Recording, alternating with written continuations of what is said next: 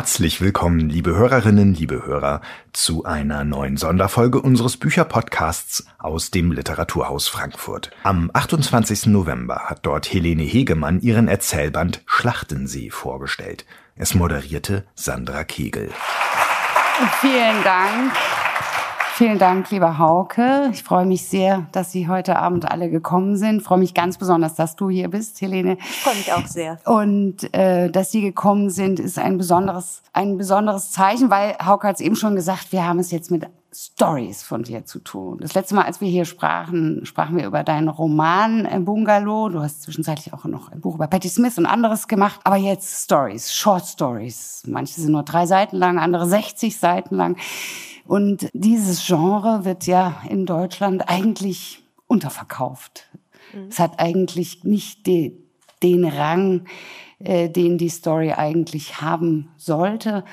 Was hat dich dazu gebracht, diese Geschichten aufzuschreiben? Ist interessant, mir fällt gerade auf, dass ich das natürlich schon oft gefragt worden bin, warum ausgerechnet Kurzgeschichten jetzt. Zumal das ja eher was ist, womit man anfängt und nicht die vierte Veröffentlichung, die dann plötzlich aus so kruden Erzählungen besteht oder so. Und ich habe mir bis heute keine konkrete, effiziente Antwort zurechtgelegt. Ich probiere es jetzt einfach nochmal neu. Ähm, ich glaube, es hat in erster Linie damit zu tun, dass dem Buch jetzt nicht eine inhaltliche Idee vorausging, sondern eine Idee des Vorgangs. Und der Vorgang bestand darin, innerhalb von zwei, drei Jahren in, so ineffizient wie möglich alles mit der Hand aufzuschreiben, was mir so durch die Birne rauscht. Also jede Art von Begrenzung durch Plot und ähm, durch vorgefertigte Abläufe und irgendwelche Turning Points oder so, die dann ja automatisch bei so einem Roman so mitschwingen. Also mich davon vollkommen frei zu machen und zu gucken, was dabei rauskommt. Und ich glaube, es gab so ein paar Regeln, unter anderem, dass es, ähm, dass ich nie länger als zwei Stunden schreibe, mir auf gar keinen Fall direkt nach dem Schreiben durchlese, was ich geschrieben habe, sondern erst ein paar Monate später und dann gucke irgendwann, das hat auch ewig gedauert, wo die Überschneidungen stattfinden. Ähm, ein Beispiel dafür ist, dass man einen Text aus dem, Fe vom Februar, aus dem Februar 2017 liest und merkt, der ist vervollständigt in einem, so einer Art Tagebucheintrag im August 2019 oder so, ohne dass man zum Zeitpunkt des Schreibens da irgendeinen Zusammenhang hergestellt hätte.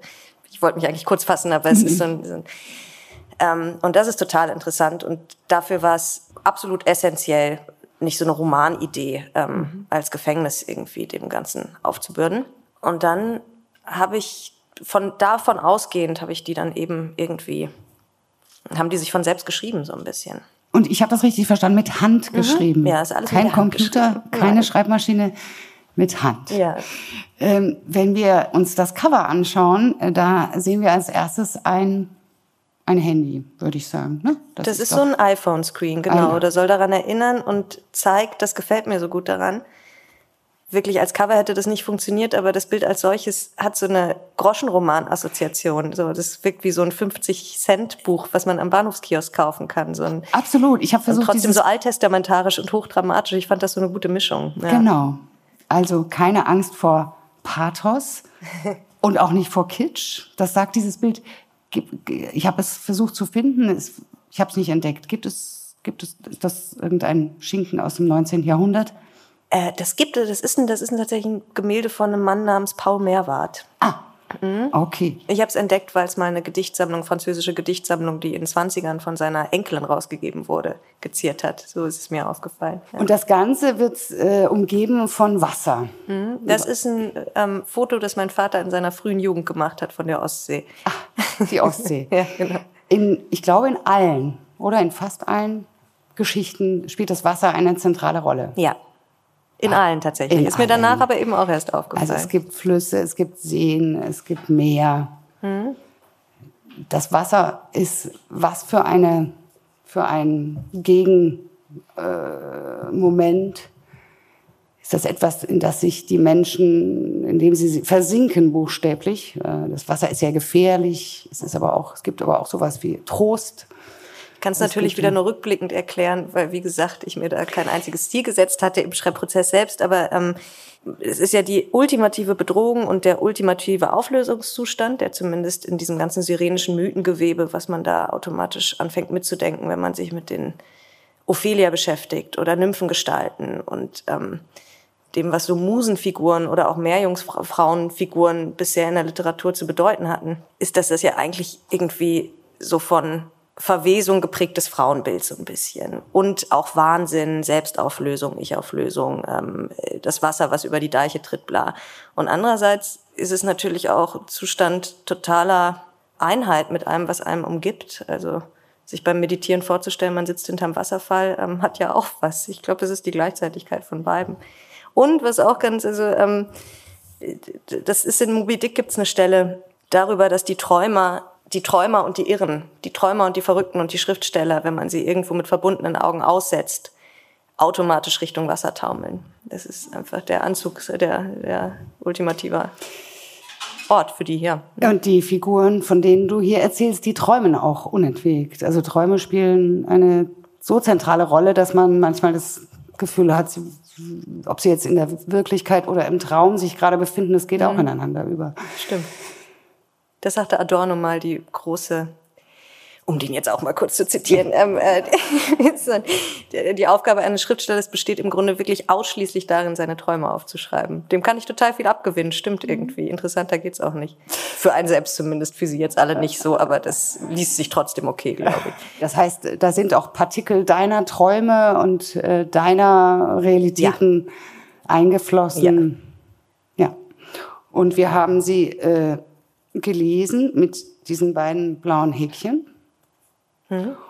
Und die Uhrzeit 1803, die konnte ich nicht dechiffrieren. Musst du auch nicht. Ah, okay, gut, dann äh, lassen wir das.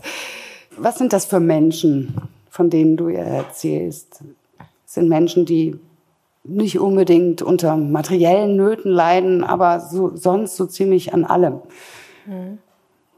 Ein paar leiden vielleicht auch unter materiellen Nöten, ein paar so gar nicht. Ne? Würdest du sagen, man kann die verallgemeinern? Ist keine ähm, provokative Frage, sondern.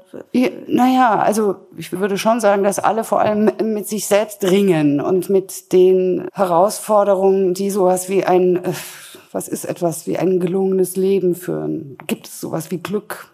Lässt sich das greifen? Gibt es Beziehungen, funktionieren Beziehungen? Ich glaube, sie sind alle im Kampf. Ähm mit den Widersprüchen, die die derzeitige Weltlage bereithält, haben wir uns ja gerade ganz kurz ausgetauscht drüber und äh, ringen um so eine Auflösung der Dualität eventuell oder so oder versuchen eine Welt zu begreifen, die sich einfach nicht auf eine Weise begreifen lässt, auf die sie sich begreifen lassen sollte oder so. Und äh, gleichzeitig ist eine andere Ebene, aber wenn sie eine Gemeinsamkeit haben, dann die, dass sie alle sich in irgendeiner Art von Kampf um oder gegen ihren Körper befinden. Ich glaube, das zeichnet alle Figuren aus, dass es bei jedem irgendwann so ein Extremanfall gibt von Körper, der sie aufzufressen oder umzubringen droht oder andersrum. Also dass die alle im Kampf gegen oder mit ihrem Körper stehen. Entschuldigung, ich formuliere hier gerade irgendwie wirklich spontan, ohne genau zu wissen, was ich rede, aber ähm, das verbindet die, dass die merken, sie müssen sich zurück in, in eine Welt ziehen und wissen noch nicht so genau, wie sie das machen. Ich glaube, die versuchen alle rauszufinden, wie sie wieder einen Zugang zu der Welt als solchen kriegen. So. Ja, ja das ist, es, es, es nähert sich das Ding. Ja, absolut, das würde ich, äh, erkenne ich sofort, diesen, diesen Move, ähm, eben auch so etwas wie der Verwertbarkeit sich zu entziehen. Also mhm. es ist ja auch immer dieses Ding mit der Digitalität, die quasi um all diese Menschen herum wabert. Also jeder hat permanent irgendwo ein Handy, muss noch irgendwas bei YouTube anschauen und ähm, ist mindestens auf zwei Ebenen irgendwie hier und dann eben angeschlossen mit allen anderen. Und der Versuch zum Eigentlichen zu kommen, von dem wir auch nicht so genau wissen, was es ist, aber es mhm. gibt ja so Momente der, der Befriedigung im Eigentlichen. Mhm. Äh, das ist das eigentlich, dem sie hinterherjagen. Mhm. Ähm, das Eigentliche, ist, meinst du sowas wie die Lichtung des Seins? Also Momente, in denen man konkret, also so, das ist, ja, in dem man quasi, also so, wenn du sagst, du schreibst jetzt plötzlich mit Hand, das mhm. hat ja, das, das, das ist für mich ja auch so ein Moment, aus dem ich heraus. Da habe ich im Vorhinein nicht irgendwie hin und her überlegt, ob ich das jetzt wirklich machen sollte, ja. sondern das war ein klarer Impuls, den man als irgendwie wahres Bedürfnis oder so bezeichnen könnte. Genauso wie wenn man sich verknallt und weiß, das ist jetzt richtig in der Nähe der Person zu sein, wo man das ja unglücklicherweise auch nicht immer direkt weiß oder so. Oder man hat ein Kind totgefahren und weiß, das ist falsch. Es gibt ja diese, nein, also es gibt ja diese kurzen Momente von wirklich alles in einem, und zwar jenseits des irgendwie hinter der Stirn angesiedelten Bewusstseins, was man sich da immer so einbildet, sondern wirklich jede Art der Wahrnehmung ist davon eingenommen, dass hier gerade doch es eine Idee von Wahrheit gibt, die man auch ganz stark empfindet. Und ich glaube, diese bei den allen ist ringen wahnsinnig darum, das wieder zu empfinden. Ich glaube, es ist der Kampf, zurück zu dieser Art von Empfindung kommen zu können oder so. Hm. Vielleicht, vielleicht teilen die das alle ein bisschen. Ja, und dass sie äh, vielleicht auf eine Weise auch zu klug sind, weil sie alles immer schon mitdenken. Ja, also äh, eben in dieser Pfauengeschichte relativ am Anfang, da gibt es diesen Moment, dass ein Pfau äh, erschlagen wird von einem bösen Amerikaner und man sitzt dann irgendwie im Restaurant und isst Gänsestopfleber. Und das sozusagen bringst du nicht nur als äh, die moralischen Dilemmata unserer Zeit. Ja, also man findet das schlimm, dass der Pfau erschlagen wurde, aber man isst eben äh, Gänsestopf lieber, sondern äh, die Figuren selber thematisieren das auch noch. Mhm. Also sozusagen selbst diesen Schritt gehen sie noch mit und kommen aber gleichzeitig nicht aus diesem Dilemma raus. Nee. Versuchen es, aber ein paar ist, von denen versuchen es. Ja, das macht gute Literatur aus. Ja. kommen Sie denn doch irgendwann aus dem Dilemma raus? Ein paar kommen immer für ein paar Minuten zumindest mal kurz aus einem Dilemma raus, oder? Gibt schon so ein, ja, einige Glücksfälle, hatte ich zumindest Einige so angelegt. Glücksfälle gibt's, aber es gibt auch schon einige Todesfälle gibt's Todesfälle. vor allem auch, ja. ja. Eine Menge. Ich würde dich gern bitten, eine Geschichte zu, äh, vorzulesen. Mhm. Schwarzach St. Veit, die führt uns ins österreichische Voralpenland, wie überhaupt diese Stories uns überall hinführen, nach ähm, Amerika, nach Kanada, nach Russland, aber nicht an den Schlachtensee. da spielt keine der Stories. Nein. Schwarzach St. Veit heißt die Geschichte. Wird sich, glaube ich, auch gleich erklären, warum. Sollten Sie am Weihnachtsmorgen in den Zentralalpen unterwegs gewesen sein und dort beobachtet haben, wie eine Person mit Alukoffer auf irgendeinem Bahnhofsvorplatz zusammengebrochen ist, so mit Seitenscheitel, akkurater Kleidung, das war meine Schwester. Es geht ihr inzwischen besser. Nach allem, was sie mir erzählt hat, muss ihr Anblick ein gewisses Entsetzen in ihn erregt haben. Ihr Zustand war keiner angeborenen Disposition geschuldet, das will ich hier klarstellen. Ihr Zustand war den Umständen geschuldet. Und sie hat mir diese Umstände geschildert am zweiten Weihnachtsfeiertag. Wir saßen da in der Küche unserer Eltern unter diesem zu tief montierten Hängeschrank, der seit unserer Kindheit als Kampfansage über unseren Köpfen schwebt und jede Mahlzeit mit dem Risiko eines Genickbruchs überschattet. Es gab keinen Weihnachtsbaum, nur so ein paar Zweige mit Lametta und Ketty raucht. Das heißt, sie rauchte. Ich werde hier ein bisschen mit den Zeitformen durcheinander kommen. Meine Schwester rauchte, erhob sich von der Bank und drückte die Zigarette auf dem Läufer aus, so ein Flocati-Imitat direkt vor der Spüle. Ich habe leider die Farbe vergessen. Aber wie ich meine Mutter kenne, hat die sich beim Herbstsale von Chibo ungezügelt für Pink entschieden. Also es hing so Gestank von verkohltem Kunststoff und Nikotin in der Luft, Nebel aus Gänsefett. Unsere Eltern waren gerade mit meinen Söhnen abgehauen. Ich sah sie durch das Fenster Richtung Friedhof stampfen. Und dann holte meine Schwester Luft. Sie holte Luft, um mir die Geschichte ihrer Anreise zu erzählen. Sie kam gerade aus Russland. Sie hatte vier Monate in Russland verbracht. Sie sagte mir nicht warum. Sie verdient Geld damit, dass sie schön ist. Sie ist nicht die Einzige, die damit Geld verdient. Eine so elementare Schönheit wie die meiner Schwester kann das Vermögen von Unternehmern verdoppeln. Ich muss das erwähnen, sonst macht die Story keinen Sinn. Amancio Ortega ist der zweitreichste Mann Europas. Meine Schwester hing für den in Lebensgröße an Bushaltestellen, glotzte so konform in die Kamera, dass die Betrachter an irgendwas zwischen Opium und dem Einsturz des World Trade Centers denken mussten. Sowohl meine Schwester als auch mich beunruhigen diese Fotos bis heute, fast unabhängig davon, dass sie auf ihnen zu sehen ist. Im Grunde sind es Softpornos. Softpornos, die behaupten, sie würden die Emanzipation einer souveränen Frau illustrieren. Mit diesem Paradox sei sie schon beim Shooting nicht zurechtgekommen, sagt meine Schwester. Sie habe das schon damals für den Untergang der Menschheit gehalten. Aber der ist ihr scheißegal. Und wenn sie ihrem Weihnachtsmorgen tatsächlich begegnet und so erschüttert gewesen sind, wie ich gerade anzunehmen gezwungen bin, dann hat das im großen Teil an dieser Mischung aus scheißegal und tiefer, nicht zu identifizierender Angst gelegen. Irgendwas Alttestamentarisches wird sich da in ihrem entzündeten Auge gespiegelt haben. Wütender Gott, nehme ich an. Meine Schwester war früher die, in die sich alle unsterblich verliebt haben. Sie hat bei den ganzen provinziellen Punks als Teenager ihre Finger im Spiel gehabt, quasi als nur eine Art Muse, überall. Sie hat das selbst aber nie so ganz mitgekriegt. Dann irgendwann keinen Bock mehr gehabt auf verpunkte Volkslieder, mit 17 einen Rinderbaron aus Argentinien geheiratet und Karriere gemacht und sich scheiden lassen. Ihr zweiter Mann hatte eine Surfschule, Los Angeles. Mit 20 hat sie dann einen griechischen Finanzdienstleister in Deutschland kennengelernt, der Stavros heißt und ein netter Kerl zu sein scheint. Und außerdem war sie schon immer ein sogenanntes Ocean Girl. Wirklich schon als 14-Jährige. Weiß der Teufel warum. Eine Surferin in Hippie-Klamotten, sowas passt nicht nach Österreich. Unsere Heimat, Österreich, ist ein Land, das mich schon aufgrund seiner Nationalflagge nervt. Denke ich an Österreich, dann an Blut. An Blut, das in akkuraten Blöcken durch ein Waffenhemd gesickert ist. Denkt meine Schwester an Österreich, dann denkt sie an Innereien und an Torten, ständig Torten, Torten in allen Größen und Erscheinungsformen. Den Umständen, die zu ihrem Anblick an Weihnachten führten, ging ein Interkontinentalflug mit Handgepäck voraus. Sie hatte meinen Eltern vorgeschlagen zu kommen an Weihnachten. Sie hat sich das in einem Größenwahn, dessen Ursprung ihr bis heute schleierhaft ist, auch irgendwie zugetraut. Auf dem Flug habe sie jedoch tiefe, schwarze Angst gekriegt, trotz Tranquilizern und Business Class. Natürlich erstaunte mich das. Meine Schwester ist auf jedem Kontinent dieser Welt gewesen, in der Tundra fast verhungert, in Taxis mit zerschlissenen Kunstledersitzen durch Bürgerkriege in Afrika gefahren. Im Gegensatz zu mir hat sie Drogen genommen, sich auf irgendwelchen Halluzinogenen im Urwald mit Lianen auspeitschen lassen und sie weiß, wie Geld riecht. Wie amerikanisches Geld riecht, wie taiwanesisches Geld riecht, wie ägyptisches Geld riecht.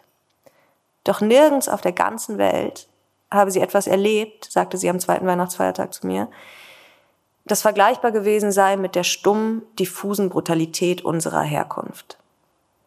Sie könne das alles nicht objektiv beurteilen, genauso wenig wie ich. Trotzdem, dieses Kaffee, das sei immer nur dunkel gewesen. Ich musste ihr dazu stimmen. Zu dunkel für Strindberg. Hätte Strindberg unsere Familie auftreten lassen, in irgendeinem seiner Stücke, dann wäre die Reaktion seiner Vertrauten ein wohlwollender Abmilderungsversuch gewesen. Spätestens, wenn der so und so vielte Schwager erhängt auf dem Dachboden gefunden worden wäre, hätte sich Strindberg von seinen Vertrauten anhören müssen, dass das jetzt doch ein bisschen zu dick aufgetragen sei, einfach nicht mehr glaubwürdig. Aber so ist unsere Familie, ja. Es wird da auch ein paar nette Momente gegeben haben irgendwann mal. Mir fällt jetzt aber leider keiner ein. Meine Schwester hatte unseren Eltern gesagt, dass sie am 24. landen und dann umgehend zu ihnen fahren würde. So eine schlechte Zugverbindung. Seit 30 Jahren hatte sich da auch wirklich nichts verändert. Ich fahre die Strecke einmal im Monat also zwei Regionalbahnen vom Bahnhof in der nächstgelegenen Marktgemeinde muss man dann ein Taxi nehmen. Meine Schwester war aber bereits am Vorabend in Salzburg gelandet, gestand sie mir. Sie habe angenommen, dass sie sich auf halber Strecke irgendwie würde akklimatisieren und aus dem Zug steigen müssen. Und das habe sie dann auch getan. Nebenbei bemerkt geht mir diese beschissene indirekte Rede auf den Keks. Ich lasse das jetzt. Meine Schwester stieg in Hallein aus. In Hallein sind wir zur Schule gegangen. Ich bin zwei Jahre jünger als sie. Der Ort liegt direkt neben dem Bergbauerndorf, in dem Hitler gerne seine Ferien verbracht hat. Man spürt ihn da irgendwie auch immer noch. Ein bisschen zumindest. So eine Art ätherische Präsenz eines Diktators, der sich halbnackt im Garten sonnt. Es gibt in Halle drei Supermärkte, eine preisgekrönte Jugendherberge, malerische Altstadt. Den Abend des 23. Dezembers verbrachte meine Schwester in einer Kneipe am Stadtrand, in der sie mit 14 häufig in ihrer eigenen Kotze aufgewacht war. Sie hatte beschlossen, sich kein Hotelzimmer zu nehmen, sondern durchzumachen. Sie wusste nicht warum. Es war 21 Uhr.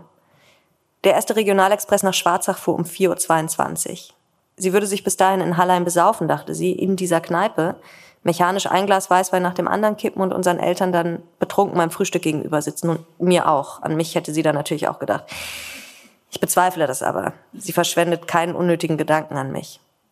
Ich nehme das auch nicht übel. Ich weiß, dass sie mich liebt. Es ist auch wirklich nicht schwer, jemanden zu lieben, der so viel durchschnittlicher ist als man selber. Die Nacht verbrachte sie jedenfalls in so einer Art Dämmerzustand.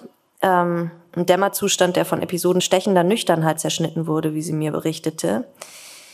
Irgendwann habe sie sich dann betrunken zum Bahnhof geschleppt, zu einem der österreichischen Provinzgleise, die alle gleich aussehen. Sie habe zitternd auf einer Bank gesessen und festgestellt, dass ihr Handy leer gewesen sei und sie nichts zum Lesen dabei gehabt habe, wirklich gar nichts, nicht mal ein Schokoriegel mit bedruckter Rückseite.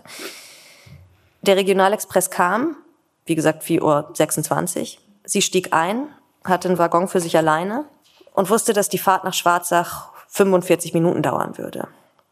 Sie war müde, so ein bisschen Trancezustand. Unterbrochen von Fetzen im kaputten Fahrgastfernsehen. Der Bildschirm hatte einen Wackelkontakt. Sie sah, dass irgendwo auf der Welt Wälder brannten. In Südamerika stellte sie fest. Dann wurde sie von einem Schaffner geweckt. Es war 20 vor sechs. Sie war an Schwarzach vorbeigefahren bis zur Endstation Zell am See. Unsere Großmutter war dort vor Jahren mal wegen einer Wundrose im Regenerationszentrum gewesen. Der Schaffner hatte Angst vor meiner Schwester. Also verstopftes, verquollenes Gesicht, Pupillenschwarz. Er wird sie für eine Art Satanistin gehalten haben. Man kann ihm das auch wirklich nicht verübeln. Wie Sie wissen, sah sie furchtbar aus. Er selbst hingegen hatte optisch ein bisschen was von Karl Marx. Sie atmete ein, zwang sich zu der Frage, ob der Zug zurückfahren würde und ob sie sitzen bleiben könne. Der Schaffner bejahte, stampfte weg, drehte sich aber nochmal um und wünschte pflichtbewusst frohe Weihnachten. Der Zug stand eine halbe Stunde lang am Gleis in Zell am See. Dann fuhr er zurück in die Richtung, aus der er gekommen war, mit meiner übermüdeten Schwester drin.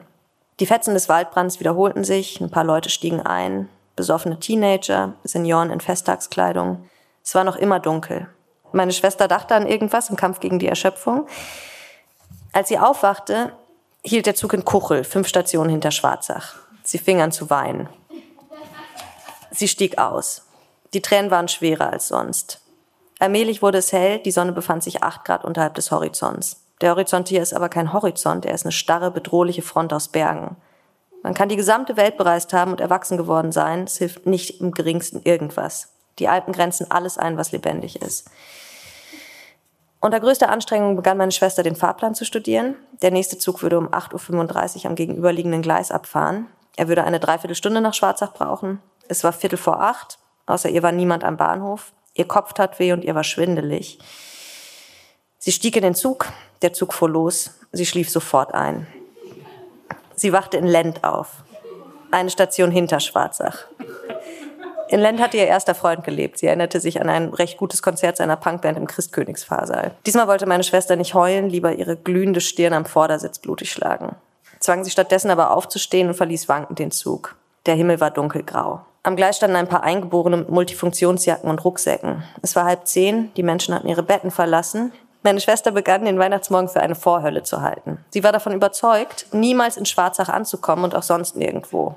Limbo, der äußere Kreis der Unterwelt, ein Ort, an dem sich Seelen befinden, die ohne eigenes Verschulden vom Himmel ausgeschlossen worden waren. Vereinzelt liefen ausgeschlafene Fahrgäste an ihr vorbei, Menschen in Stretch-Oberteilen unter Skijacken, Menschen in Anzügen. Diese Menschen hätten sie angesehen, als hätten sie ein Monster vor sich, sagte meine Schwester. Die Menschen seien zurückgewichen. Sie hätten keine Angst gehabt, sie hätten sich geekelt. Sie, lieber Leser, dürfen an dieser Stelle nicht vergessen, dass meine Schwester auf dem Weg nach Hause war. Überall auf der Welt ist sie schön, in ihrer Heimat ist sie hässlich. Sie ist groß, sie ist dünn, aber sie ist nicht essgestört. Sie interessiert sich mit erschreckender Leidenschaft für Essstörungen, aber sie leidet nicht unter einer, da bin ich sicher. Also so sicher, wie man sich da als kleiner Bruder sein kann. Sie ist eins von drei Models in ihrer Agentur, die keine in Öl getränkte Watte essen müssen, um dünn zu bleiben. Es ist ein Resultat aus einer Stoffwechselstörung und den Tonnen Schweineschmalz, mit denen unsere Mutter gekocht hat. Sie ist vollgestopft worden als Kind, genau wie ich. Wir haben Essen gelernt. Am zweiten Weihnachtsfeiertag, als sie da auf dem Küchenboden saß und mir mit Gänseresten im Mund von ihrer Anreise erzählte, da versuchte ich sie anzusehen, wie sie ein Fremder am Bahnhof angesehen hätte. Unter der abgehängten Decke wirkte sie tatsächlich wie eine Spinne, wie so eine Art Weberknecht, den man in eine Streichholzschachtel gesperrt hatte. Alles Schöne an ihr konnte genauso gut hässlich sein. Und unter bestimmten Umständen war sie das auch, wirklich, muss ich zugeben, hässlich. Ich begann Mitleid zu empfinden. Mitleid, das sich von herkömmlichem Mitleid unterschied und eine gewisse demütigende Übelkeit hervorrief. Es war das Mitleid der Mittelmäßigen für die, die herausragen. In Lend, also am Gleis in Lend, wo sie sich gerade aufhält, ging meine Schwester zum Snackautomaten. Der Snackautomat befand sich in der überdachten Wartehalle. Sie warf Geld ein, hörte die Produkte poltern, klemmte sich beim Versuch, sie zu entnehmen, allerdings die Finger in der Eisenklappe ein. Sie sank auf die Knie und sah Sterne. Brutale Übelkeit. Einen halben Meter kroch sie auf Knien, Dabei muss sie für die Passanten wie eine Moorleiche beim Versuch der Auferstehung ausgesehen haben. Dann sagte sie in sich zusammen und war weg. Als sie zu sich gekommen sei, habe es sich angefühlt, als sei sie ein halbes Jahr lang weg gewesen. Die Wartezeit auf den nächsten Zug Richtung Schwarzach war aber praktisch noch immer dieselbe wie vor der Ohnmacht. Wurmloch, halbe Stunde noch. Der Zug war pünktlich, sie stieg ein, ihre Müdigkeit war zu einem hysterischen, fast halluzinogenen Rausch geworden. Die Leute dachten der Meinung meiner Schwester nach, sie wolle sich wahrscheinlich vor den Zug schmeißen. Im Grunde wollte meine Schwester das auch, aber sie blieb wach. Es fiel ihr auch nicht schwer, wach zu bleiben. Sie spielte sogar mit dem Gedanken, sich von einem der Fahrgäste in Schwarzach wecken zu lassen. Aber sie traute sich nicht zu fragen. Sie hatte halbnackt am Times Square gehangen, aber ein Österreicher um was zu bitten, das kriegte sie nicht hin. Schwarzach wurde als nächster Halt angekündigt, zuerst schriftlich auf dem Monitor, dann vom Schaffner über die Lautsprecher. Ankunft in Schwarzach-Sandveit drei Minuten. Und das war das Letzte, woran meine Schwester sich erinnerte. Sie schlief ein und wachte mittags am Hauptbahnhof in München auf. Von München flog sie nach Salzburg und von Salzburg nahm sie ein Taxi ins Kaff. Zum Zeitpunkt ihrer Ankunft hätten wir normalerweise zu Abend gegessen. Das taten wir aber nicht, da meine Eltern natürlich in Sorge um sie die Nahrungsaufnahme verweigert hatten. Ihr Handy war ausgeschaltet. Meine Mutter weinte. Als meine Schwester vor der Tür stand, sagte meine Mutter gar nichts. Und dann sagte sie irgendwann, Ketty, wie siehst du denn aus? Dankeschön.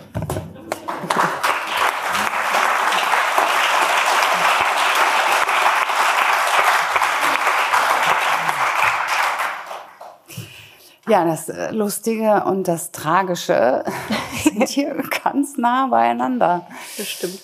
Ähm, warum kann diese Frau nicht nach Hause? Ich glaube, das kennt man, oder? Ich glaube, weil das einfach nicht geht. Das ist ähm, Alarmsignal ihres Unterbewussten, dass ja. sie offenbar nicht gut genug im Griff hat, um in einer Situation es einfach zum Durchziehen zu bewegen ja. oder so. Finde ja. ich eigentlich wirklich eine ganz, will ich mich nicht selber loben, aber wahrscheinlich die einzige gelungene Metapher in diesem gesamten Buch, dass ähm, man immer einschläft, kurz bevor man zu Hause ankommt und einfach wie so ein schwarzes Loch dieses Kaff verpasst. Das gefällt mir irgendwie. Ja, ja, ja aber sie, also sie, äh, sozusagen die Erschöpfung äh, nimmt ja immer mehr zu. Äh, mhm. Das Chaos wird immer größer. Und am Ende führt der Weg ja dann noch nach Hause. Stimmt, ja. Und da gibt es dann keine Depression, sondern eigentlich ein Gespräch mit dem jüngeren Bruder. Eigentlich läuft es da ganz gut, wird zumindest ja. angedeutet, dass es ganz gut läuft. Ja. Vielleicht, weil das ganze Drama ähm, im Vorhinein schon abgearbeitet wurde. Ja. Vielleicht ist es auch tatsächlich nur eine Strategie, das Drama von zu Hause wegzuhalten und mit sich selbst auszufechten. Auch nicht schön, aber ähm, irgendwie angenehm harmoniebedürftig, kann auch sein. Und wir haben es ja hier mit einer äh, sehr coolen Erzählerstimme zu tun. Also diese, hier ist es der Bruder, mhm. der spricht äh, der äh, sozusagen äh, wen anspricht, sein Gegenüber, wenn er sagt, äh, äh, gleich zu Beginn spricht er doch äh, sollten Sie unterwegs sollten gewesen sein, genau. Er spricht genau. potenzielle. Also, ja, das ist eigentlich eine Verteidigungsrede, oder? Jetzt, wo ich darauf angesprochen werde, fällt mir das auf. Oder in dem Duktus gestaltet. Er wendet sich Sollten an alle, die Sie am Weihnachtsmorgen in den Zentralalpen unterwegs gewesen sein?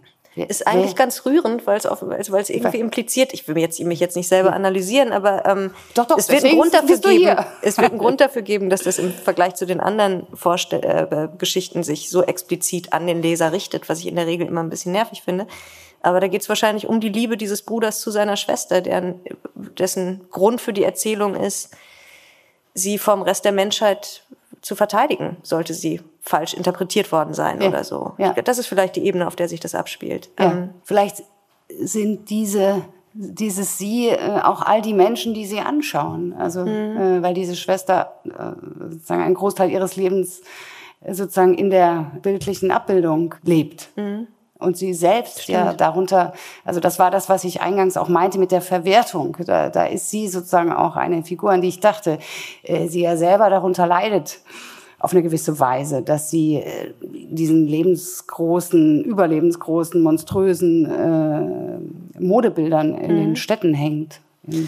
Stimmt, das ist ähm, kann man so interpretieren. Also er hat offenbar händeringend das Bedürfnis, sie vor diesem, sie kommt ja aus dem Objektstatus offenbar nicht raus. Ne? Du mhm. kannst so abgeklärt sein, wie du willst und kommst nicht aus dem Modus raus, wo du nicht doch auf ähm, dein Benutztwerden oder so reduziert mhm. wirst, mhm. als eine so schöne Frau jetzt in diesem Fall. Mhm. Ähm, äh, ja, vielleicht schwingt das da mit. Ich mag das, ich mag die beiden zusammen auch ganz gerne. Ich mag diesen Bruder auch gerne, ohne mir wirklich erklären zu können, wie der da auf einmal aufploppte, weil ich habe weder bin ich ein Mann noch habe ich eine Schwester. Also es hat wirklich wenig mit mir zu tun, diese Position.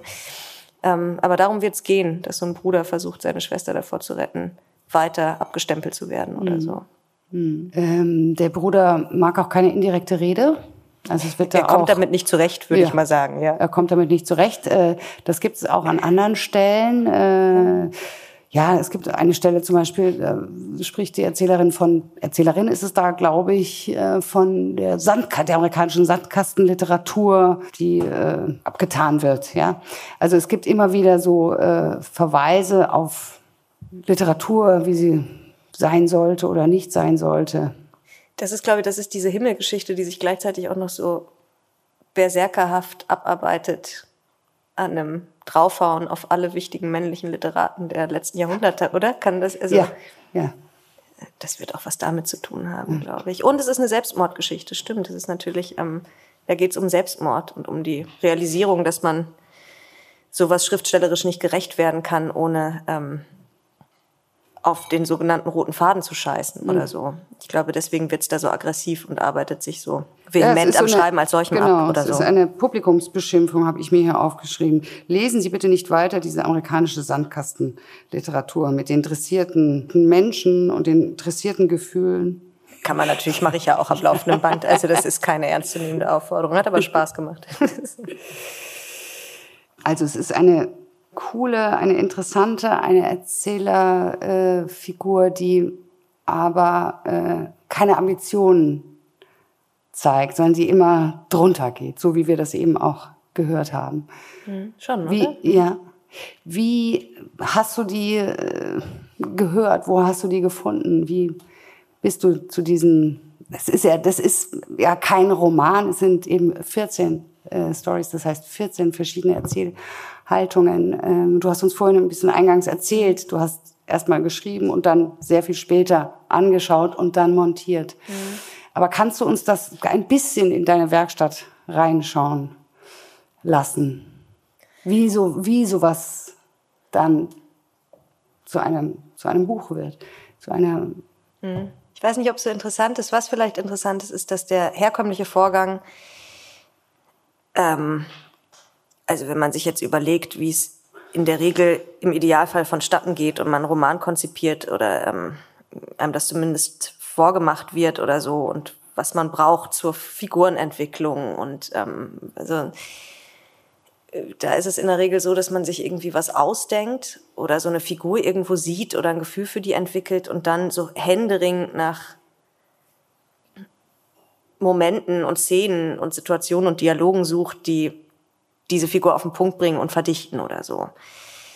Und ich glaube, in dem Fall war es andersrum und das wird auch mein Hauptehrgeiz gewesen sein im Vorhinein, dass es sich verdichtende Stimmungen gibt und dann plötzlich die Figuren von selber auftauchen.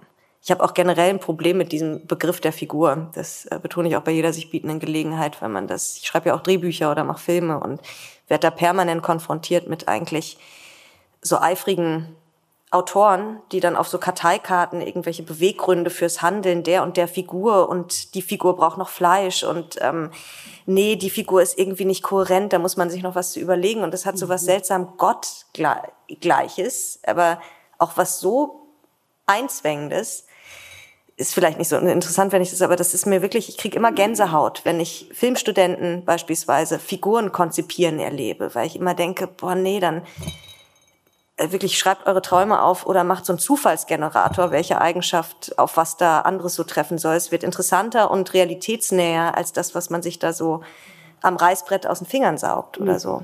Deswegen spreche ich so ungern darüber. Das ist, der Bruder hier ist ein ganz interessantes Beispiel. Also man hat eine Idee von, ein leichtes Gefühl dafür, am Ende ist es vielleicht eine Geschichte über eine rührende Geschwisterbeziehung. Also darüber, dass sie doch ein Zuhause hat oder was Zuhause bedeuten kann oder so. Nämlich ein Bruder, der auf die Art und Weise einen verteidigt. Und das rechtfertigt dann als, also diese Grundstimmung rechtfertigt dann diese Erzählweise oder zieht sie nach sich mhm. oder so. Aber mhm. es ist halt nicht konzipiert. Darauf bin ich jetzt nicht besonders stolz, aber ich wollte es auf jeden Fall einmal in meinem Leben erlebt haben mir nicht im Vorhinein das auszudenken, was eigentlich automatisch sich selbst erzählen müsste oder so. Oh, und äh, was hast du jetzt dagegen, dass man konzipiert, dass man Figuren entwirft? Habe ich gar nichts dagegen. Habe ich überhaupt nicht. Ich habe da überhaupt nichts dagegen und ich gucke jeden durchkonzipierten Dreiaktstruktur Hollywood-Film tausendmal lieber als irgendeinen experimentellen Quatsch aus den 60er Jahren. Also das will ich nicht, ich will das gar nicht aufwerten gegeneinander, um Gottes Willen. Ich muss aber sagen, dass der sogenannte experimentelle Quatsch aus den 60er Jahren äh, oder aus den 50ern, wenn ich jetzt so an Novel Vague oder so denke, mhm. äh, sehr viel mehr mit mir macht oder für eine Art von tektonischer Verschiebung in irgendwelchen Gehirnwindungen sorgt, die doch eine latente Veränderung hervorruft oder so. Also ich finde es per se immer ganz gut, nichts von Sekunde eins zu durchschauen. Und wenn man was auf den ersten Blick nicht versteht, ist es in meinen Augen immer ein ganz gutes Zeichen. So. Das ist vielleicht mein Problem mit zu durchkonzipierten Sachen.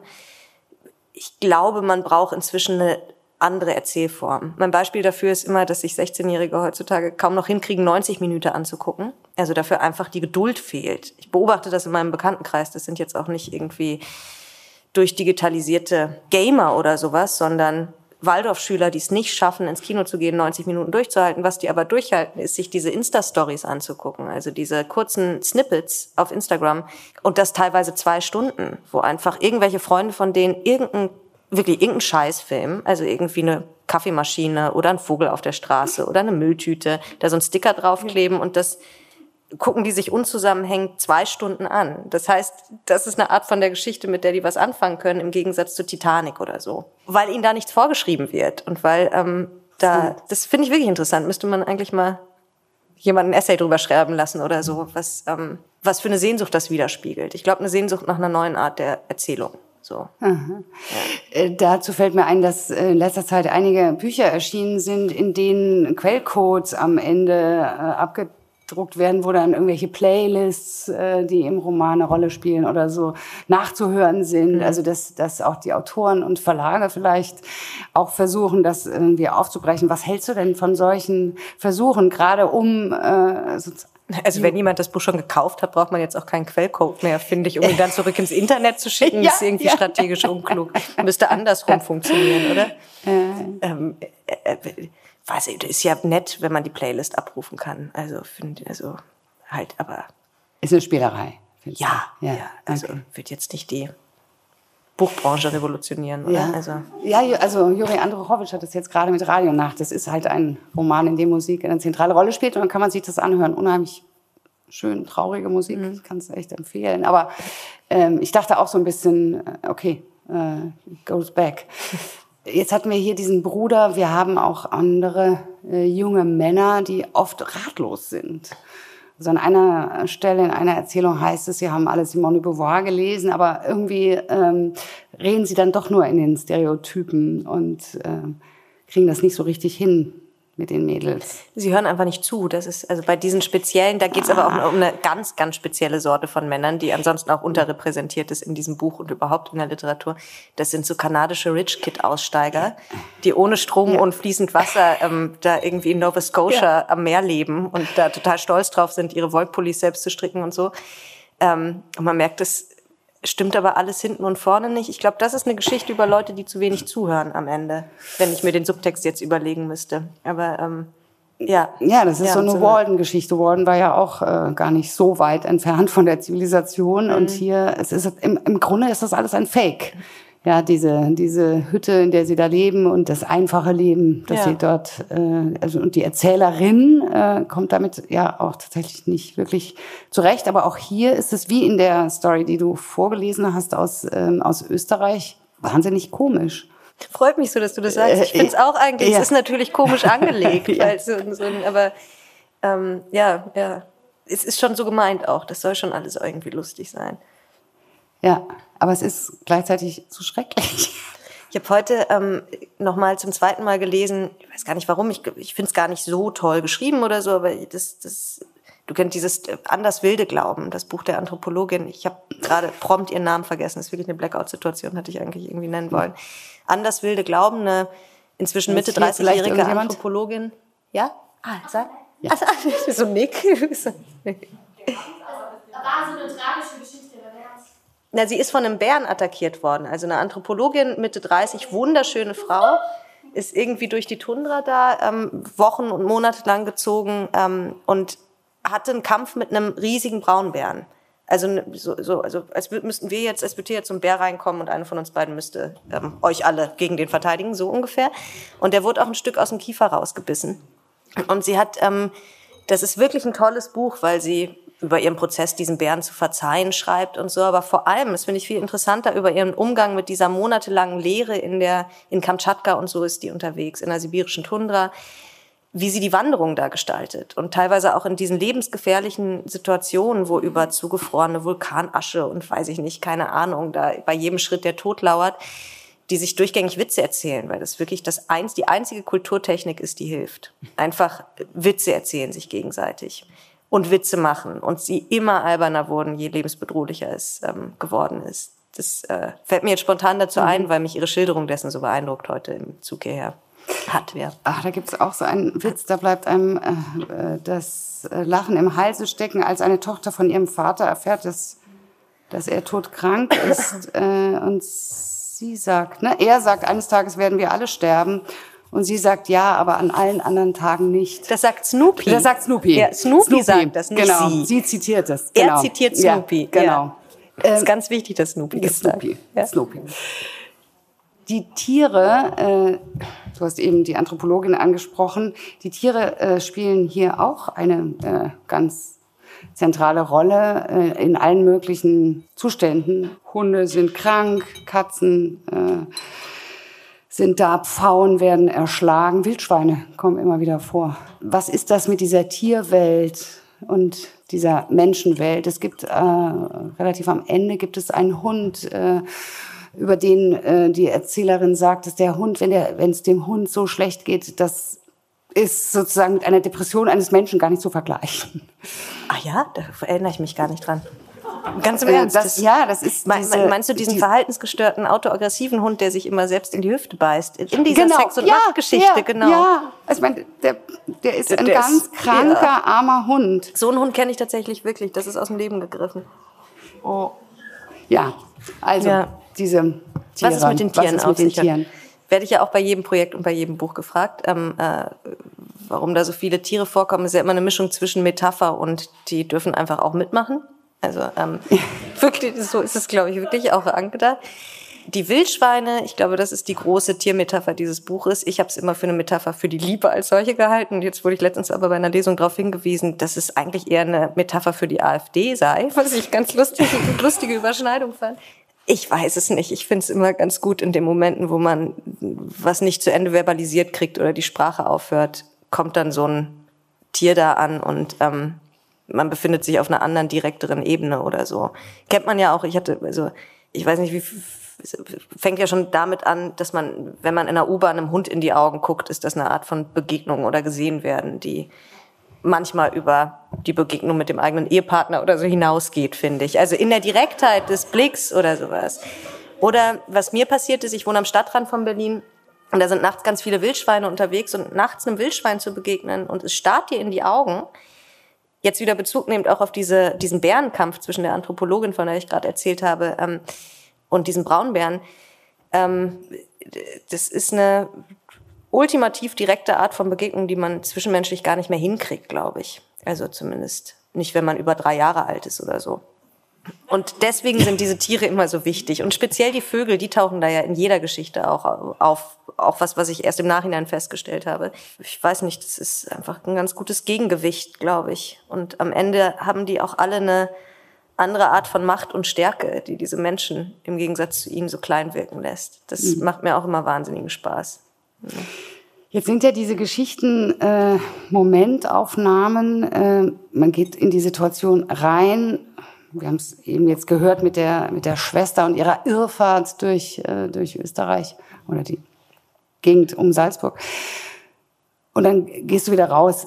Fehlt dir dann nicht irgendwann der Moment, dass du doch auf die lange Strecke eigentlich möchtest, weil es gibt noch Nee. so viel zu sagen über den Bruder, über die Schwester, über die Eltern. Also wir haben ja alle sozusagen, das ist ja das Tolle an Short Stories, wir haben ja alle auch das ganze Bild vor Augen. Wir sehen dieses Haus, wir sehen diese Eltern, äh, wir sehen dieses Essen, das sie, das sie verweigern und ähm, das ist dann aber äh, abgeschlossen durch, und ja. ist durch. Hängt mit der Entscheidung zusammen, die man im Vorhinein trifft, glaube ich. Das kann man schon ganz gut entscheiden. Das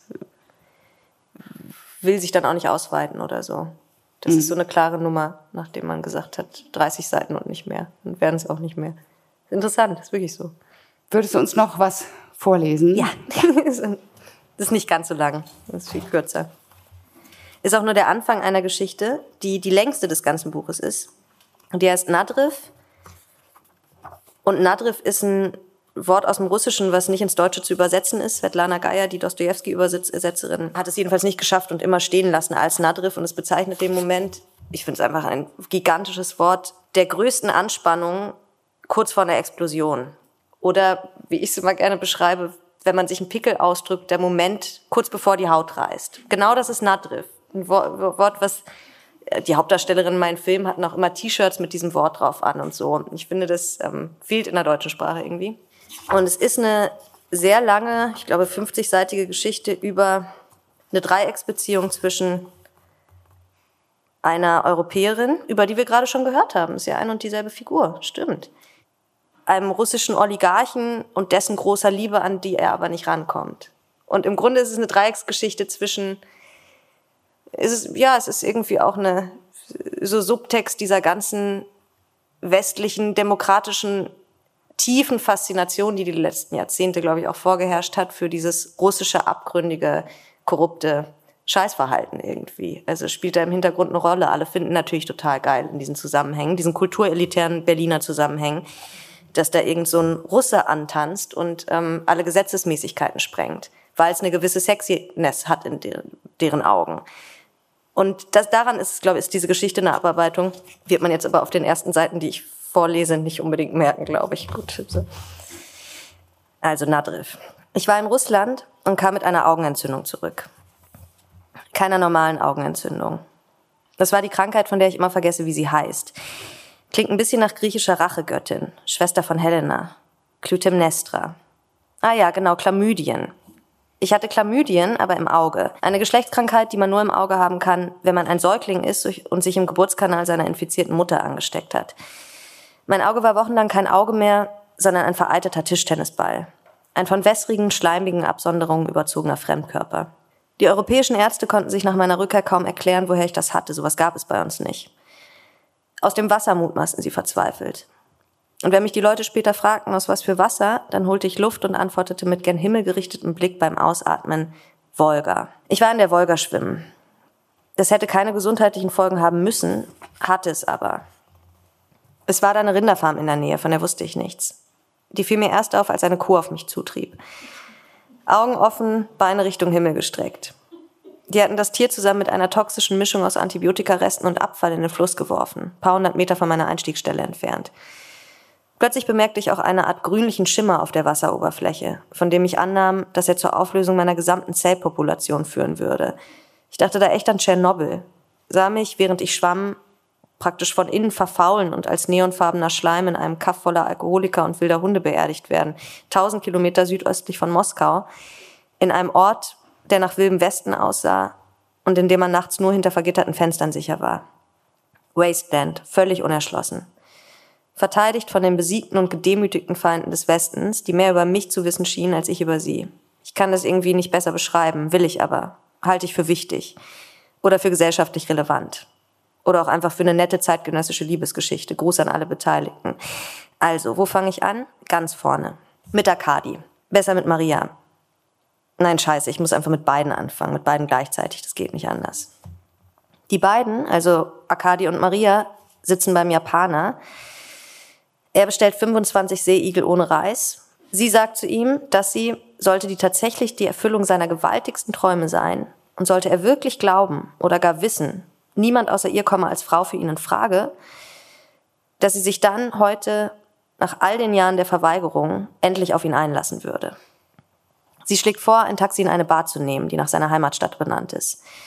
Und dass sie notfalls noch ein zweites Mädchen aufreißen könnte, um ihm den Druck zu nehmen und den Umgang mit der Situation zu erleichtern, also einer Situation, die ohne Frage aufgeladen sei. Akadi nickt, sie nehmen ein Taxi in die Sochi-Bar, sie liegt am anderen Ende der Stadt in dieser Bar spricht Maria zwei Frauen an. Akadi bleibt verunsichert an der Tür stehen und redet mit irgendwelchen Neuseeländern über Politik. Diese Frauen, die Maria angesprochen hat, finden den Vorschlag, Gruppensex zu vollziehen, offenbar ganz gut oder interessant oder was weiß ich. Sie sind jedenfalls tatsächlich dazu bereit, mit Akadi und Maria ins Hotel mitzukommen. Entgegen Marias Erwartung hat Akadi aber gar keine Suite, sondern ein stinknormales Zimmer. Die Mädchen wirken irritiert, weil die Wirkung vom Speed nachgelassen hat und jetzt von der Wirkung des beigemengten Rattengifts abgelöst wird. Maria sieht ihnen ihre Panik an. Panik vor dem Aluminiumkoffer, der im Badezimmer steht und nach Drogenschmuggler aussieht. Eins der Mädchen legt sich zu ihr, das andere bleibt auf dem Schreibtischstuhl sitzen. Akadi hüpft koboldartig um Maria und das Mädchen im Bett rum, wie damals, als er mich ins Gesicht gekniffen und mir danach vor 30 seiner Angestellten das Ohr ausgeleckt hat. Koboldartig ist dafür wirklich der einzige zutreffende Begriff. Diese beiden Mädchen haben jedenfalls irgendwann keinen Bock mehr und hauen ab.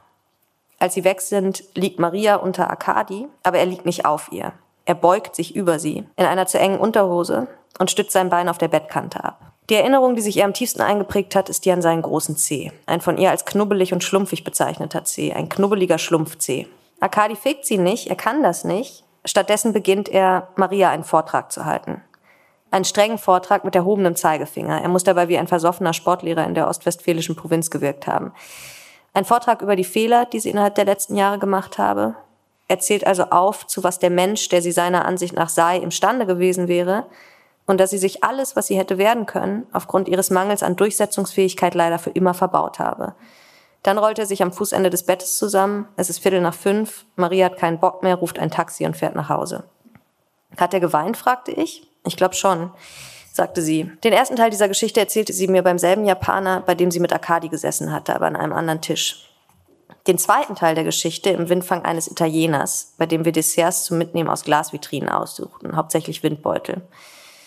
Wir gingen zu ihr nach Hause. Ihre ehemalige Grundschullehrerin war zu Besuch. Ihre Grundschullehrerin erzählte von ihrer Vergewaltigung. Ich erzählte von meiner Vergewaltigung. Maria erzählte von ihrem Stalker, einem Psychopathen aus der Pfalz, der ihr Klingelschild durchgestrichen und den Hausflur bis zu ihrer Wohnungstür im dritten Stock mit Muscheln dekoriert hätte. Wobei mir dekorierte jetzt wirklich nicht das passende Wort zu sein scheint. Zwei Wochen später sei er dann in ihre Wohnung eingebrochen und habe Bettwäsche mitgebracht. Das sei ein Dreivierteljahr so gegangen, bis sie ihn irgendwann eingestellt habe. Bitte was? fragte ich. Der arbeitet jetzt für mich, sagte sie. Er arbeitet für dich? Ja, der holt Sachen aus der Reinigung und macht Recherche, solche Dinge. Er macht Recherche? Ja, wenn mich irgendwas interessiert, antwortete sie und gähnte. Kannst du ein Beispiel nennen? Naja, Bitcoins, 30-jähriger Krieg. Nach kurzem Nachdenken fügte sie noch Maria Stewart hinzu. Das klang alles nach niveauvoller US-amerikanischer Sitcom, sie meinte das aber wirklich völlig ernst. Ich schwieg, sie auch. Ihre Grundschullehrerin begann sich zu schminken. Wir wollten ausgehen, wussten aber nicht wohin und mussten deshalb auf den Rückruf von Marias Heilpraktiker warten. Um die Zeit zu überbrücken, streamten wir eine Folge von Der Hundeflüsterer. Entschuldigung. Caesar Milan war ein Tiertrainer aus den USA. Das ist absurd. Dessen Sendung guckte Maria gerne mal, half offenbar bei der Erziehung ihres verhaltensgestörten Pinchers. In der Folge trainierte Milan einer englischen Bulldogge das Beißen ab.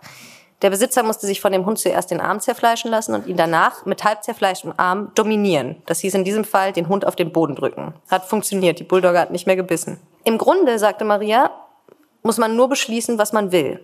Das schlussfolgerte sie aus dieser Szene. Und da muss man nichts mehr tun, um es zu bekommen. Bloß standhaft bleiben und abwarten. Sie hatte kurze schwarze Haare, sie hatte Sommersprossen und fünf Geschwister.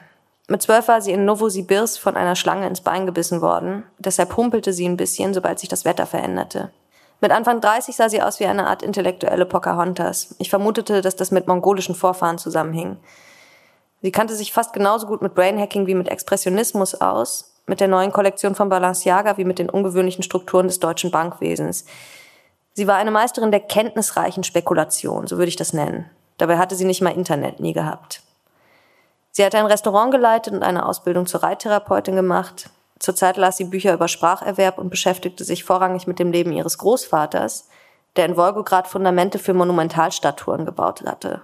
Unter anderem für die einer 85 Meter hohen Frau mit Schwert, auf deren Betonsockel sie als Kleinkind jedes Wochenende von links nach rechts gekrabbelt war. Ihre Mutter hatte im Museum zum Gedenken an die Stalingrader Schlacht gearbeitet, ihr Vater fünf Liter Cola am Tag getrunken und Bilder von sich selbst gemalt. Und sie hatte eine Fähigkeit, wie ich sie in dieser Ausprägung noch nie erlebt hatte, außer vielleicht bei mir selber. Sie konnte in die Seele eines Menschen, der sich bedroht fühlte, schauen. Sie hatte Röntgenaugen für das Innerste.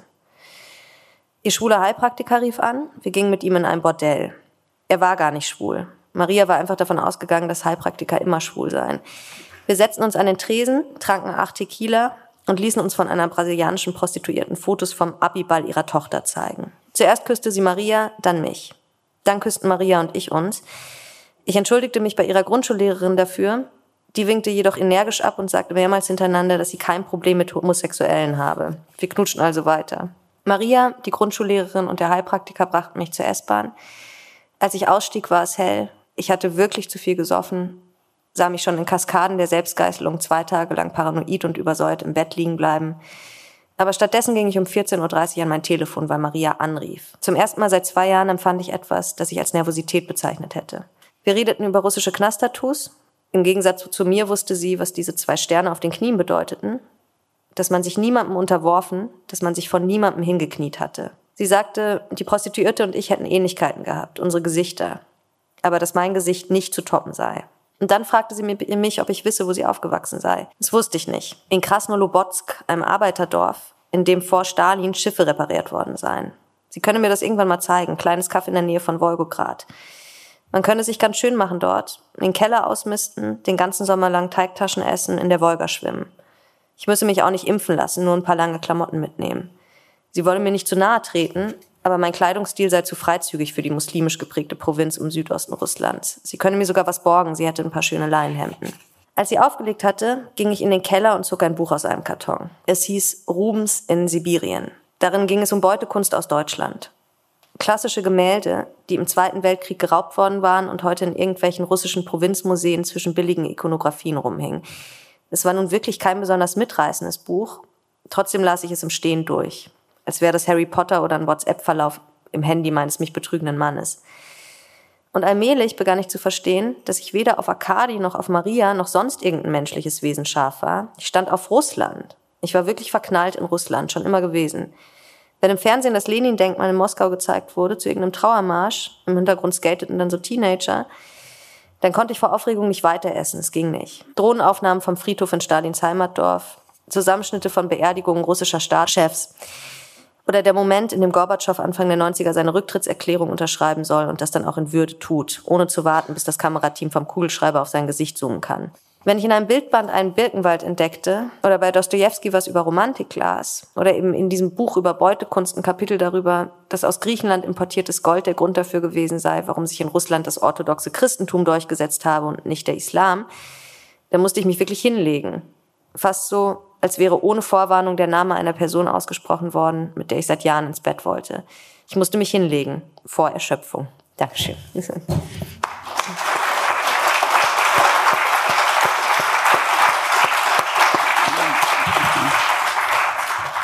Die Geschichten spielen in Amerika, in Kanada, in Ägypten und äh, später hier dann auch in Russland.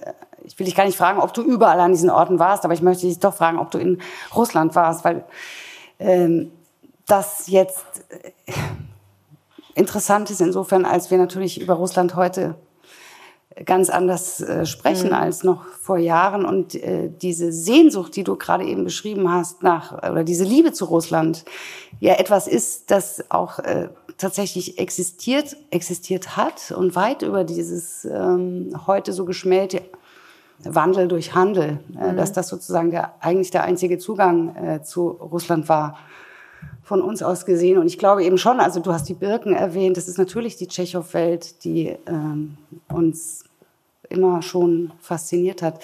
Also da die Frage, warst du in Russland und ähm, was hast du für ein Verhältnis zu Russland gehabt und hat sich das was ist, das, das, was ist davon heute geblieben? Nee, Russland ist tatsächlich der einzige Ort, an dem ich nicht war. Ähm, aber ich ah, von allen anderen äh, Schauplätzen. Ja, ja. Mh.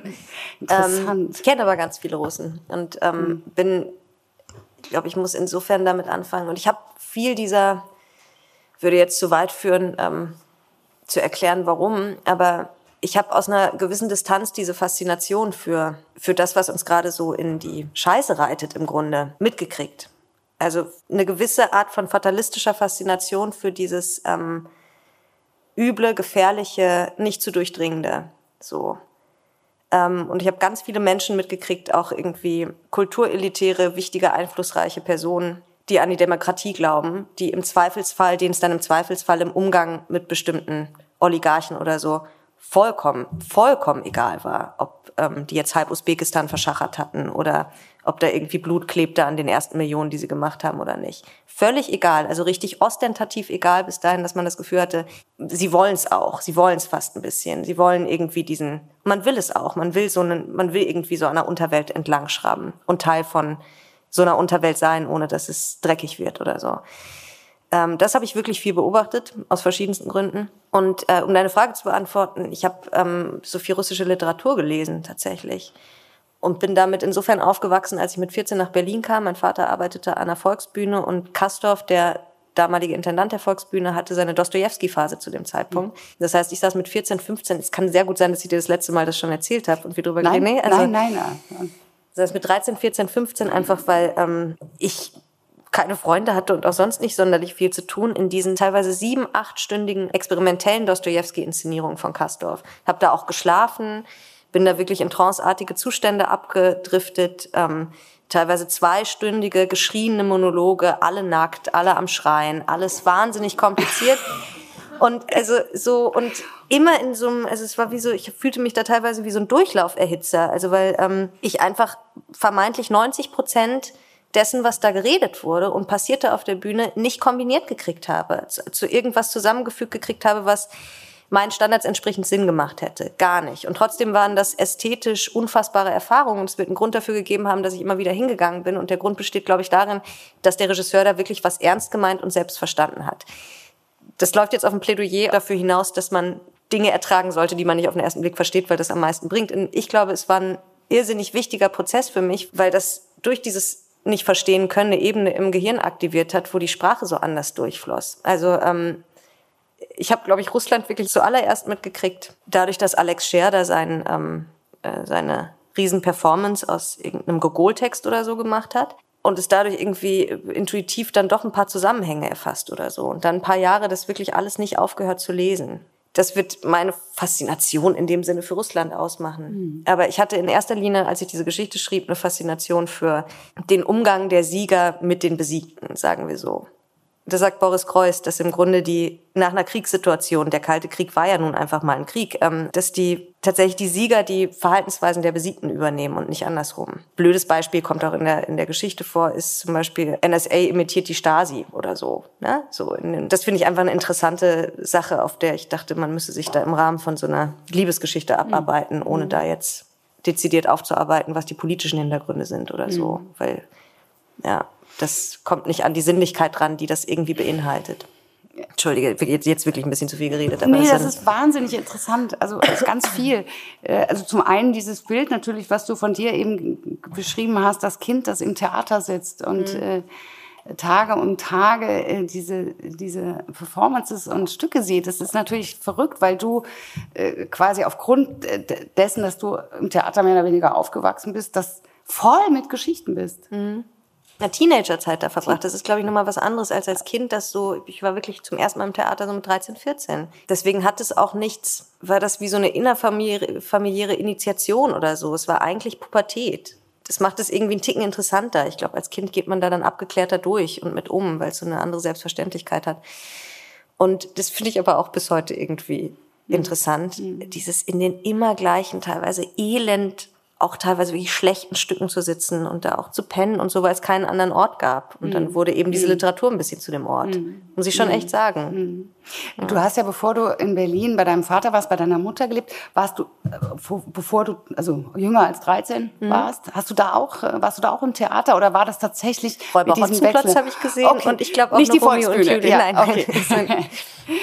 ja. Ja, aber dieser Oligarch, äh, der ist eben auch hier ja so eine, eine schildernde Figur. Also wie gesagt, einer, der also fürchterliche Verbrechen begangen hat, an dem wirklich äh, Blut klebt und der aber sozusagen ähm, auch was sich als Philanthrop jetzt äh, geriert. Das, äh, diese, diese Mimikrie, mhm. klar, mhm. die, die, die gibt es ja. Und ähm, also das ist quasi eine, ein, ein, letztlich ein Verführer.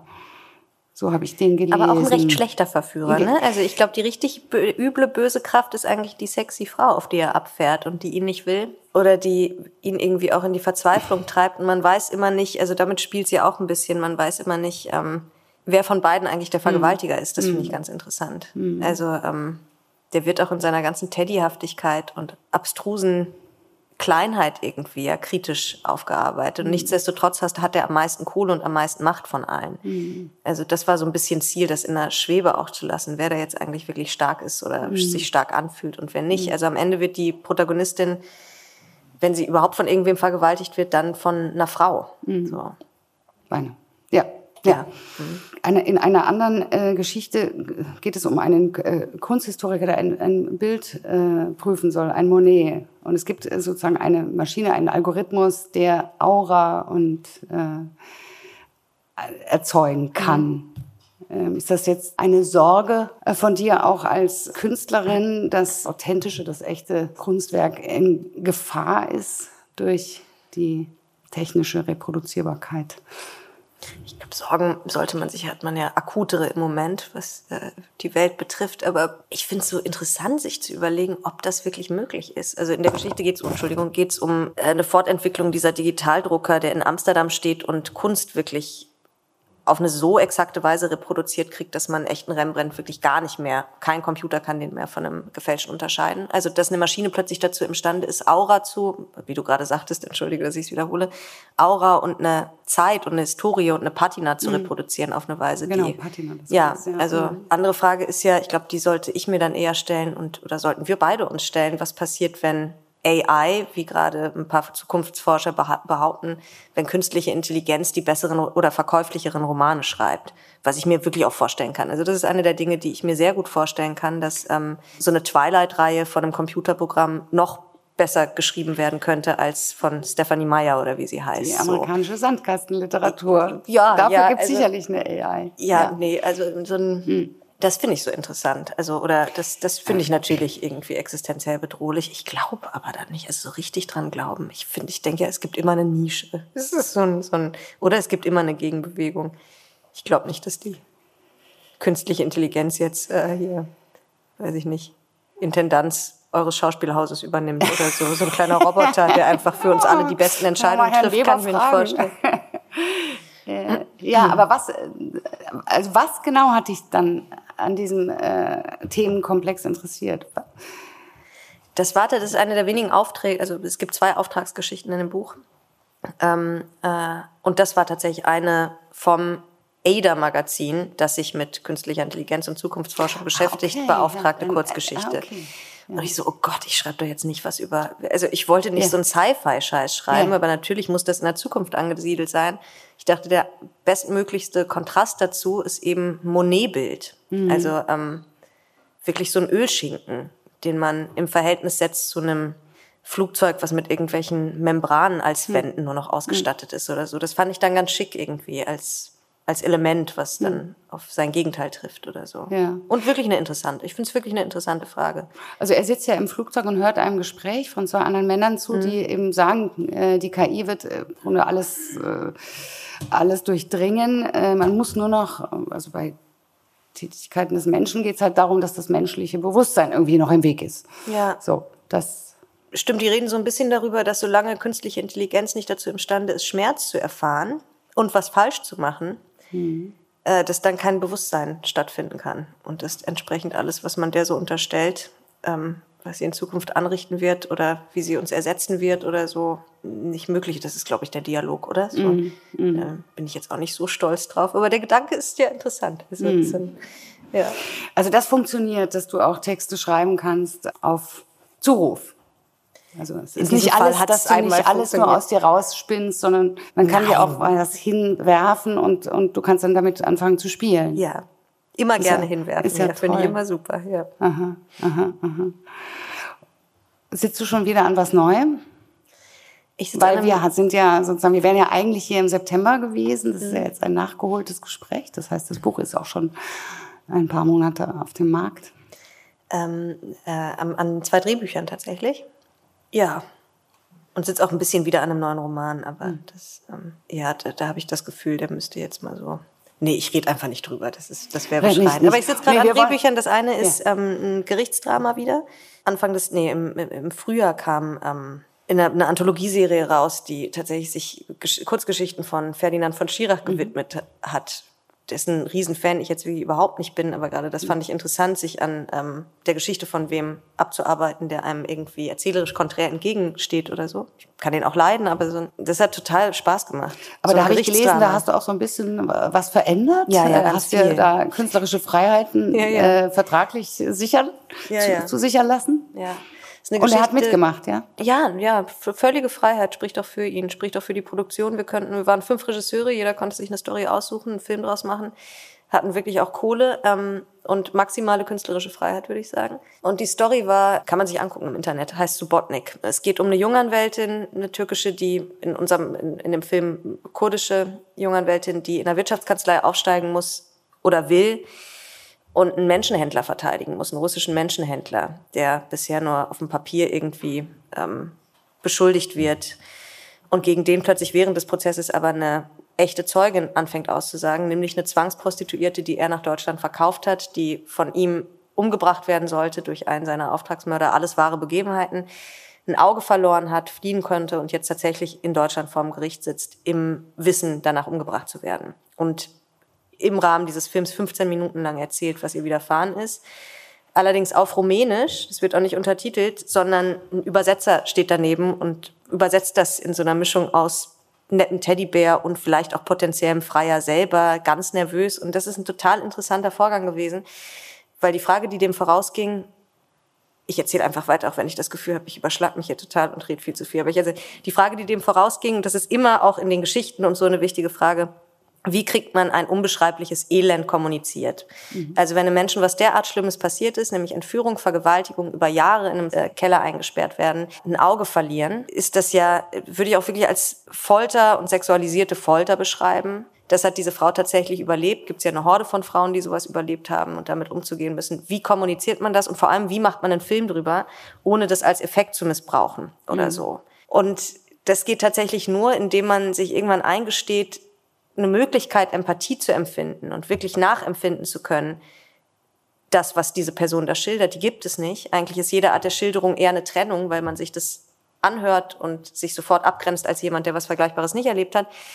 Es gibt aber Momente, wo es einem einfährt. Und da geht's irgendwie, ich weiß wirklich nicht, warum ich das erzähle, weil es einfach so aufregend war oder das irgendwie immer mein erklärter Ehrgeiz ist bei jeder dieser Geschichten auch gewesen, kurzen Moment herzustellen, wo auf sinnlicher Ebene irgendwas nachvollziehbar ist von diesem unbeschreiblichen Elend des anderen. So, weil das, glaube ich, wirklich das Einzige ist, was schwer traumatisierte Menschen, aber auch stinknormale Menschen in der Welt hält, wenn sie das Gefühl haben, sie kommen irgendwie mit dem, was sie meinen und fühlen, an, außerhalb ihrer selbst und ihrer eigenen Körpergrenzen oder so.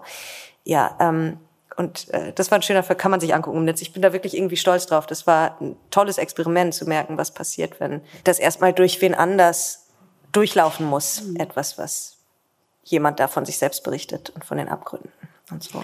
Ja, okay. Helene, vielen Dank. Danke dir. Äh, wir ja. werden uns das anschauen. Sie werden hoffentlich draußen alle diesen Erzählband sich besorgen. Helene Hegemann ist hier und und wird signieren. Und äh, ja, es sind tatsächlich diese Momente, die du eben beschrieben hast, die sind hier drinnen, die kann man hier auch als Leser, also es kommt bei dem Leser an. Dafür vielen Dank. Das freut mich. Danke, danke dir. Und ich bedanke mich auch bei Ihnen für Ihr Kommen. Dankeschön.